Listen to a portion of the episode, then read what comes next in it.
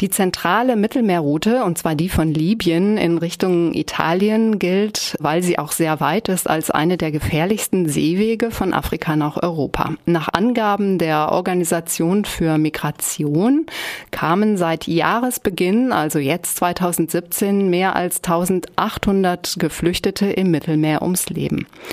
Italien registrierte seither, also seit Januar 2017, die Ankunft von weit über 65.000 Geflüchteten. Immer wieder retten Küstenwachen, Anrainerstaaten und Nichtregierungsorganisationen hunderte Menschen in Seenot. Wir haben mit einem Freiwilligen gesprochen.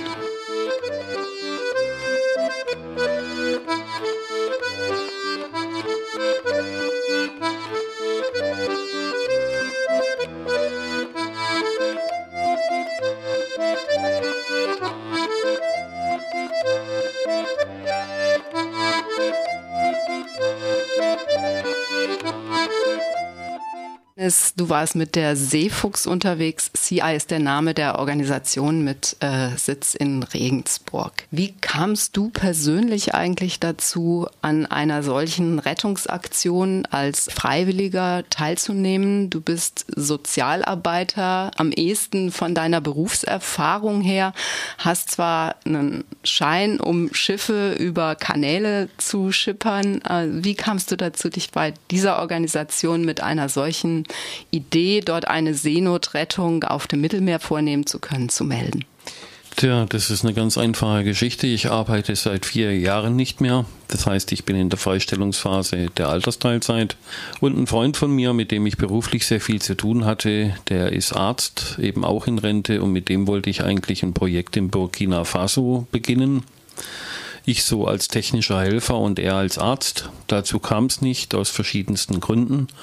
Und wir wollten dann dran festhalten, etwas gemeinsam zu machen. Und irgendwie stolperten wir mal über die Medien auf die Organisation Sea-Watch. Wir haben uns beide dort beworben aber kamen dort offensichtlich deshalb nicht zum Zuge, weil wir von unserem Alter her wohl etwas zu alt sind und anders war es dann bei der Organisation CI und äh, denen war es auch ausreichend, äh, dass ich eben die entsprechenden Legitimationen habe, so ein Schiff zu fahren und die haben mir dann sofort angeboten, als Skipper zu, auf einem der Schiffe zu fahren. Das ist ja eine hohe Verantwortung als Skipper, aber auch andere Crewmitglieder hatten natürlich in jeweils ihrer Rolle und ihrer Position eine hohe Verantwortung zu tragen.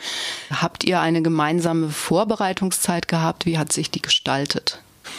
Was mich als Person angeht, ich habe mich insofern darauf vorbereitet, als dass ich ganz klar gesagt habe, ich möchte nicht sofort als Skipper fahren.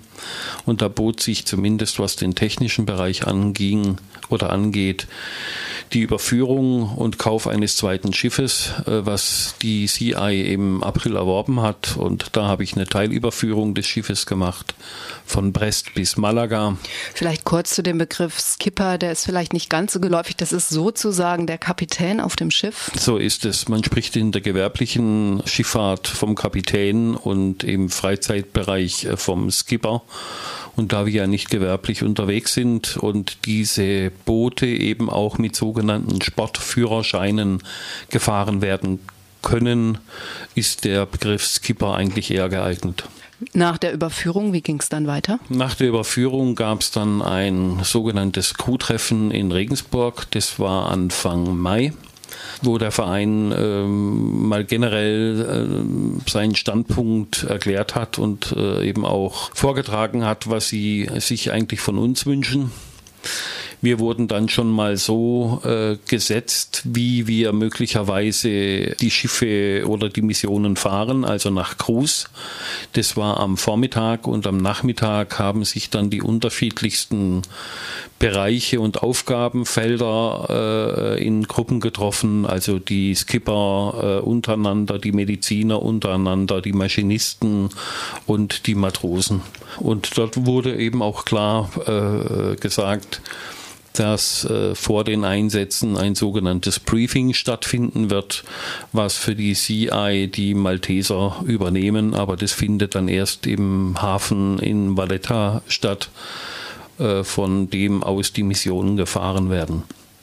Das hört sich für mich schon nach einer sehr spontanen Aktion auf eine Art und Weise an. Es gibt große Seenot-Rettungskreuzschiffe, es gibt große Schiffe von Organisationen, die einfach auch finanziell viel besser ausgestattet sind. Ärzte ohne Grenzen fällt mir da zum Beispiel ein. Demgegenüber ist doch die Seefuchs eher eine kleine Angelegenheit, oder? Das ist auch wieder eine Frage der Betrachtung. Ich denke, die riesigen Schiffe haben auch riesige Probleme, äh, viele Menschen auf einmal äh, zu bergen, wenn es dann äh, zu einem Seenotrettungsfall kommt. Die kleinen Schiffe sind äh, handlicher, deswegen äh, begrüße ich auch, dass es sehr, sehr viele Organisationen gibt. Ich habe in einem der Manuals gesehen, es gibt, glaube ich, zehn Hilfsorganisationen, die, also die sogenannten NGOs, die nichtstaatlichen Organisationen, die ausschließlich mit Spendengeldern äh, diese Missionen fahren. Wir haben beispielsweise ihre Schiffskennungen, wir haben ihre ihre Telefonnummern, äh, wie sie per Satellitentelefon äh, erreichbar sind. Wir haben äh, also verschiedene Erkennungsmerkmale, äh, was ja auf hoher See manchmal schwierig ist, irgendwelche Schiffe oder Organisationen zu identifizieren. Und wir haben uns eben auch ganz klar dazu bekannt, dass wir eng zusammenarbeiten. Ich denke, äh, und das haben auch meine Erfahrungen gezeigt, dass diese kleinen Organisationen sehr, sehr effizient arbeiten. Ich denke, und das habe ich auch äh, erfahren, äh, dass dieses Know-how untereinander äh, weitergegeben wird. Also beispielsweise haben wir einmal von, von der spanischen, ich will mich jetzt gerade nicht festlegen, auf jeden Fall war das eine spanische Organisation, die einfach medizinisch wesentlich besser ausgestattet war als wir. Die hatten wir beispielsweise mal zu Hilfe gerufen und das hat wunderbar funktioniert. Die kamen dann auch äh, zu uns an Bord, haben dann eben eine Diagnose gestellt und äh, haben dann auch diesen äh, Flüchtling äh, übernommen. Also die mhm. Zusammenarbeit funktioniert.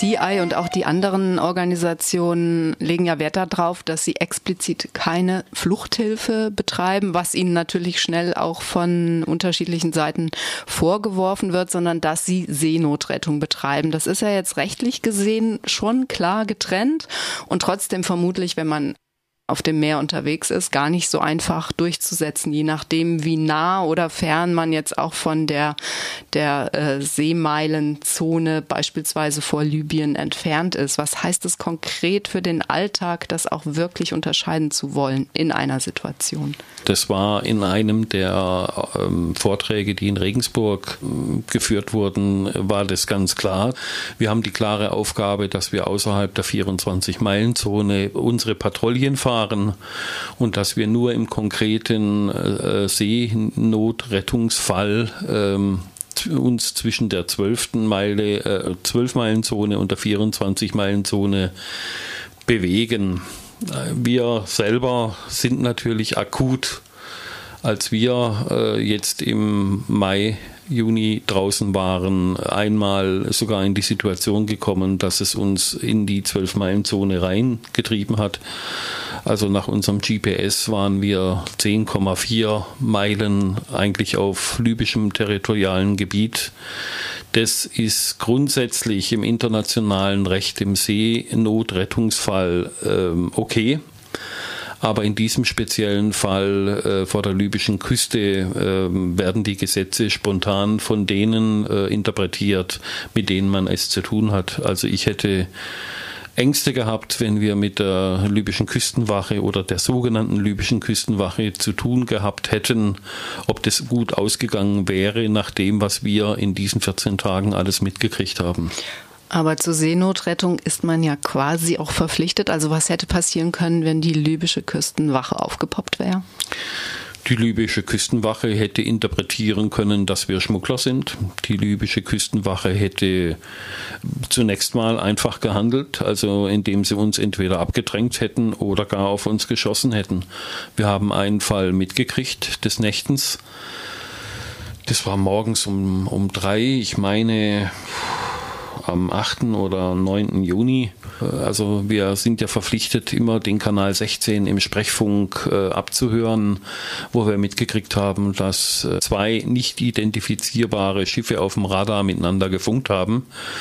Wir konnten nur aufgrund des Inhalts des mitgehörten äh, Sprechfunkes äh, interpretieren, dass es sich bei einem um ein Kriegsschiff handelt und die anderen eine libysche Küstenwache. Und wir haben äh, trotz Rauschen zumindest verstanden, dass dieses amerikanische Schiff oder vermeintlich amerikanische Schiff äh, die libysche Küstenwache aufgefordert hat, vier Meilen Abstand zu halten. Und als sie das nicht getan haben, haben die gnadenlos äh, Warnschüsse abgegeben. Und wenn die gewollt hätten, hätten die auch treffen können. Wart ihr in irgendeiner Weise darauf vorbereitet, dass ja auch ein Treffen auf Schiffe, wer auch immer von Frontex beispielsweise, der europäischen Wache der Festung Europa sozusagen möglich gewesen wäre oder auch EUNAVFOR, das ist die EU-Mission zur Bekämpfung von Schleusernetzaktivitäten, die ja auch vor der libyschen Küste als auch in den Nachbarregionen unterwegs sind. Habt ihr euch da irgendwie Gedanken darüber gemacht, was tun, wenn wir mit denen zu tun kriegen? Also wir haben eine klare Aufgabe gehabt, dass wir alles, was wir machen, mit dem MRCC Rom abzusprechen haben. Und das galt eben auch, sobald wir mit Frontex zu tun haben. Wir hatten mit Frontex während unseres Einsatzes überhaupt nichts zu tun, aber sehr wohl bei unserer letzten Seenotrettung mit der italienischen Küstenwache oder der italienischen Coast Guard die nach äh, erfolgreicher äh, Rettung und Übergabe der Flüchtlinge auf ihr großes Schiff äh, zu uns kamen oder eine Abordnung, die uns zumindest interviewt hatte in Bezug auf äh, es waren ja äh, Engine-Fischer noch unterwegs und man wusste nicht, sind es jetzt Schlepper oder sind es jetzt nur irgendwelche Gangster, die sich irgendwelche Boote oder Motoren aneignen wollen. Und äh, wir waren natürlich äh, bereit, denen die notwendigen Informationen zu geben, weil äh, wir hatten recht professionelle äh, Fotoapparate an Bord. Also wir hatten einen Journalist, der ein Teleobjektiv hatte, der äh, mehr erkennen konnte als die Ferngläser, die uns zur Verfügung standen. Und dementsprechend haben wir von irgendwelchen Objekten, die wir ausgemacht haben, äh, mit, dem, mit seinem Foto äh, kurze Bilder geschossen, um dann äh, zu erkennen, handelt es sich dabei um ein Flüchtlingsboot oder um eine Coast Guard oder was auch immer. Zum Begriff der Engine Fischer und welche Risiken genau damit verbunden sind, vielleicht magst du das noch ein bisschen erklären? Also die Engine Fischer sind aus meiner Sicht und von meiner ähm, Einschätzung, äh, das sind Kriminelle. Nicht nur Kriminelle, das sind für meine Begriffe auch Mörder. Weil die wissen ganz genau, wenn sie die Motoren abbergen, und die Flüchtlinge noch auf dem Boot sind, dass die manövrier manövrierunfähig sind. Meine Leute haben Fotos gemacht, wo ganz klar erkennbar ist, dass die auf die Flüchtlinge eingeschlagen haben, um sich äh, Zugang zu den Motoren zu verschaffen. Einer ist dann auf das Flüchtlingsboot gesprungen, um die Motoren zu lösen. Die anderen haben sie entweder mit einer Waffe bedroht oder mit einem Knüppel oder was ähnlichem und haben die Motoren abgeborgen, sind mit leichtem Druck äh, mit ihrem Boot an das Flüchtlingsboot gefahren, haben den Motor abgeborgen, sind wieder rüber gesprungen und so schnell wie sie kamen, waren sie verschwunden. Und dann trieb dieses äh, Schlauchboot manövrierunfähig auf dem Meer.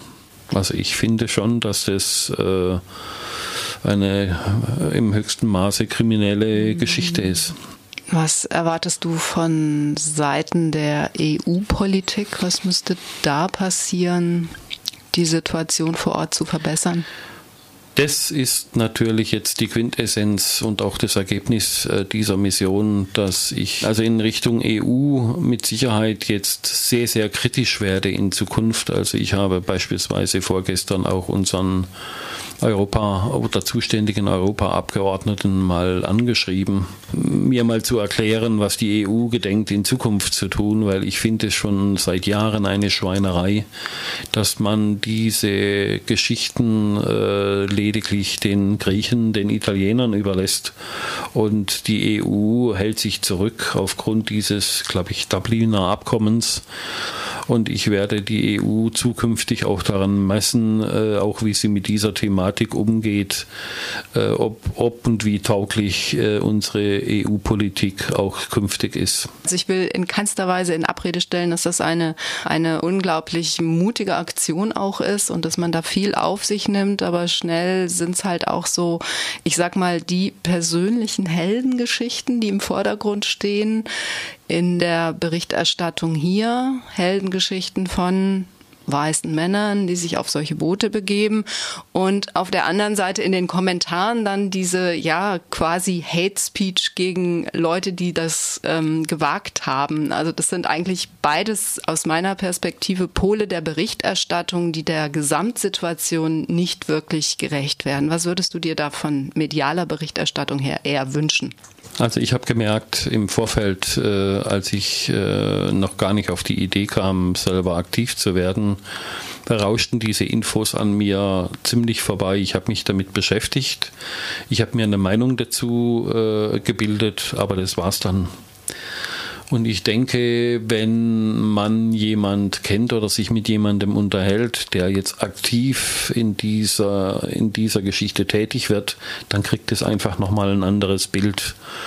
Und ich sag mir, äh, diese ganze Geschichte ist so trostlos und so frustrierend, dass ich das billigend in Kauf nehme, dass so eine, so eine Heldengeschichte daraus gemacht wird, wenn die Leute nur anfangen, mal drüber nachzudenken und sich ernsthaft mit dieser Thematik auseinandersetzen. Und allein, wenn ich gefragt werde, denke ich, das ist zwar ein ganz kleiner Schritt, aber es ist ein Schritt, äh, dass die Leute sich damit auseinandersetzen und nicht müde gähnend mit der Bierflasche in der Hand diese Nachrichten von abermals so und so viel Toten im Mittelmeer einfach nur zur Kenntnis nehmen.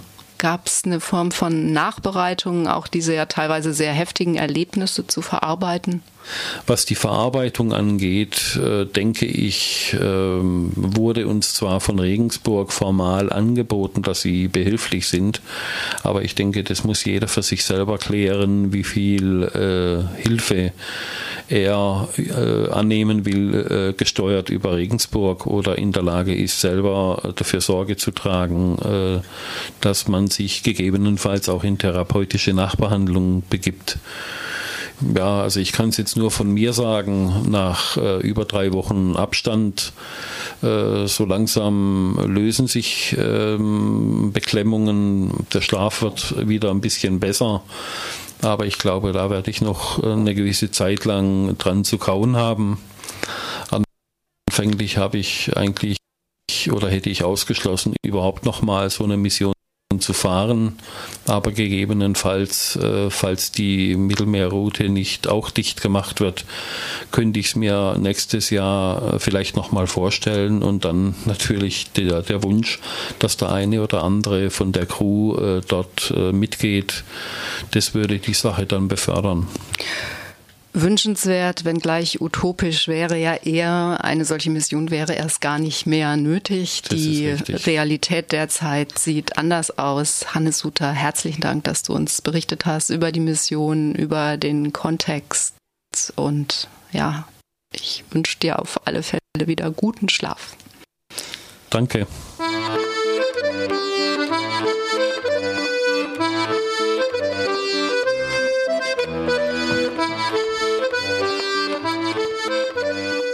Das Gespräch mit Hans Suter haben wir vorher aufgezeichnet. Herzlichen Dank, Hannes, nochmal, dass du da warst und von deinem Einsatz in der Seenotrettung erzählt hast. Ihr hört den Südnordfunk bei Radio Dreieckland auf 102,3 Megahertz.